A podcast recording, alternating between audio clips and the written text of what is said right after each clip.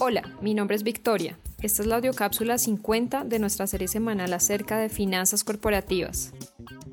Como estrategia para reducir las emisiones de gases de efecto invernadero, 103 empresas colombianas pertenecientes a distintas industrias se aliaron con el gobierno nacional en un programa que tiene como eje reducir el impacto ambiental de estas compañías.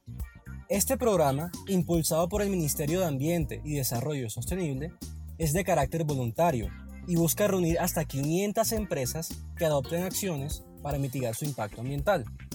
Ahora, más allá de la virtud detrás de este programa y de la buena publicidad que puedan recibir las empresas vinculadas a esta estrategia ambiental, es claro que las compañías están empezando a entender la importancia de cumplir con criterios de sostenibilidad ASG, es decir, ambientales, sociales y de gobernanza, para obtener ventajas financieras.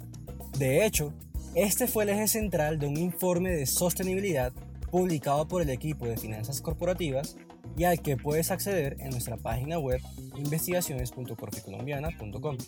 En este informe detallamos que las empresas colombianas que sobresalieron en el cumplimiento de criterios ambientales, sociales y de gobernanza lograron acceder en los últimos años a menores costos de financiamiento. Este dato va en línea con una base de inversionistas y acreedores que cada vez más se preocupa por dedicar recursos a empresas que cumplen con criterios de sostenibilidad.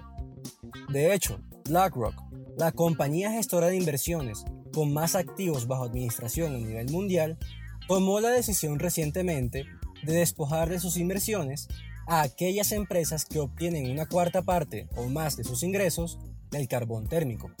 De esta manera, creemos que en la próxima década, la sostenibilidad empresarial no solo será una cualidad deseable, sino también un requisito tácito para obtener costos de financiamiento favorables. Soy Sergio Consuegra, analista de inteligencia empresarial, y te espero pronto en una nueva audiocápsula.